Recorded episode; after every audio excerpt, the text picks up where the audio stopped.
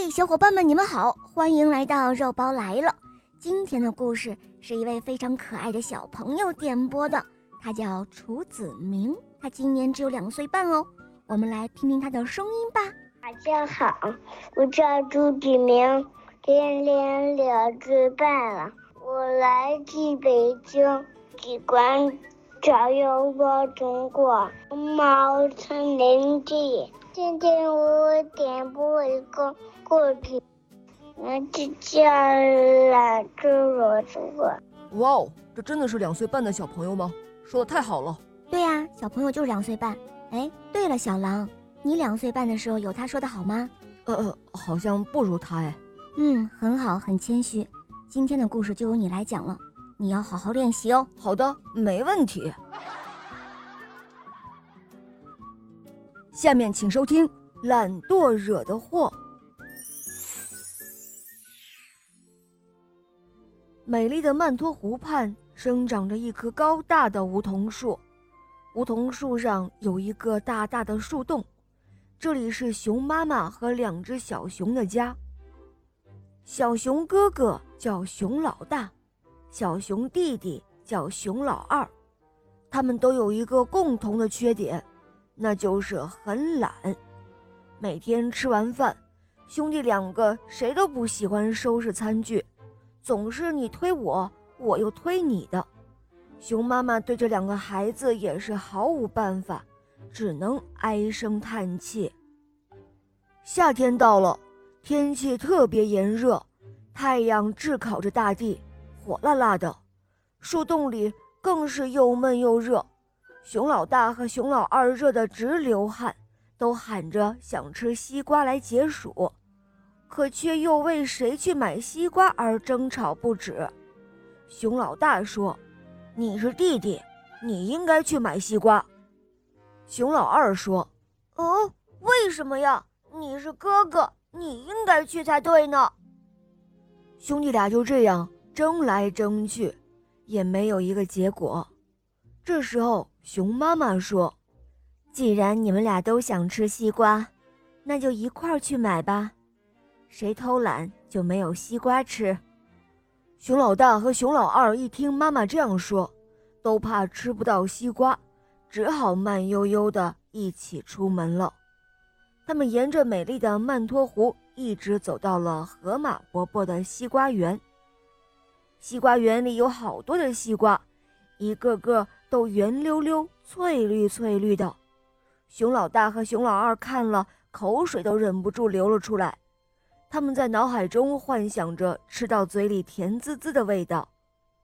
河马伯伯看到他们兄弟两个，和蔼地问道：“孩子们，你们是来买西瓜的吗？”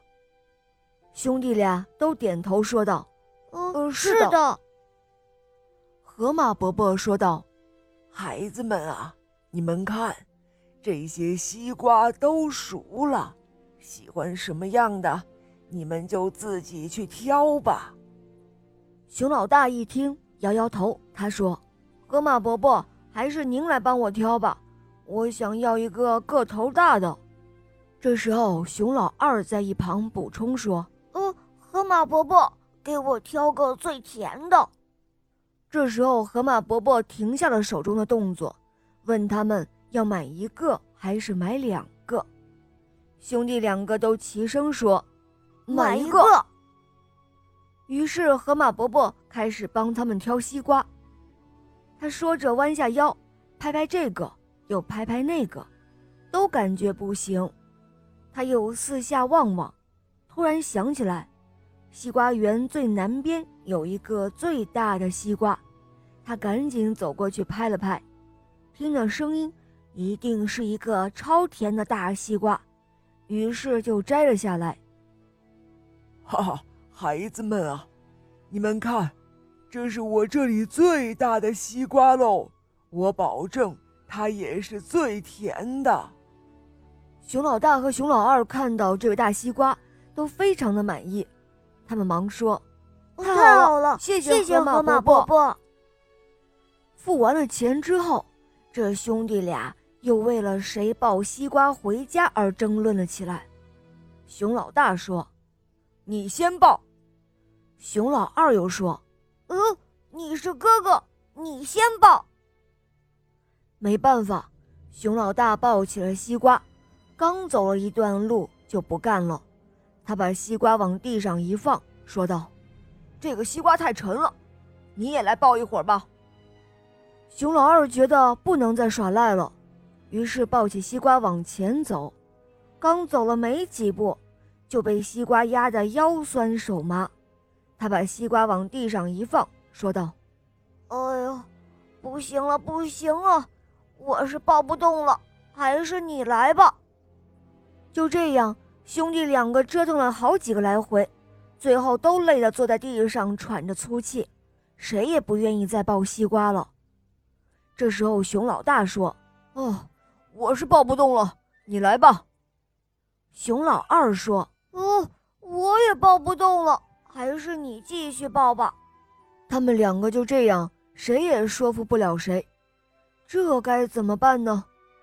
正在这个时候，有一只小松鼠恰好路过，看到这个情景，他问道：“咦，你们这是怎么了？”熊老大说：“西瓜太沉了，我们谁也抱不动了。”小松鼠说：“那有什么难的？”西瓜不是圆的吗？如果抱不动，你们两个可以滚着走啊！哎，对呀，我们怎么没有想到呢？于是，熊老大和熊老二一起滚着西瓜往回走。刚开始的时候，他们俩还比较认真，都使出了浑身的力气。可是推着推着，熊老大就想偷懒了。熊老二呢，也是想偷懒，两边的力量就不一样了。这时候，整个西瓜就开始跑偏了，顺着斜坡就这样叽里咕噜的滚到了河里。这一下，他们俩都慌了，赶紧去追西瓜。可是，西瓜掉到河里，顺着河水流走了。熊老大和熊老二就这样，你看看我，我看看你。他们俩都傻眼了，唉，费了半天的力气，连一块西瓜都没有吃到，真是懒惰惹的祸呀！兄弟二人没办法，只能垂头丧气的回家了。好了，伙伴们，今天的故事就讲到这儿了。楚子明小朋友点播的故事好听吗？哈，你也可以让爸爸妈妈帮你点播故事哟。更多好听的童话，赶快关注肉包来了。一起来收听《小肉包童话·萌猫森林记》，还有《恶魔岛狮王复仇记》。我是你们的好朋友小狼，赶快来找我一起历险哦！好了，小宝贝，我们一起跟小朋友们说再见吧，好吗？小包姐姐，拜拜！朋友，拜拜！小宝贝，拜拜！小伙伴们，我们明天再见，拜拜！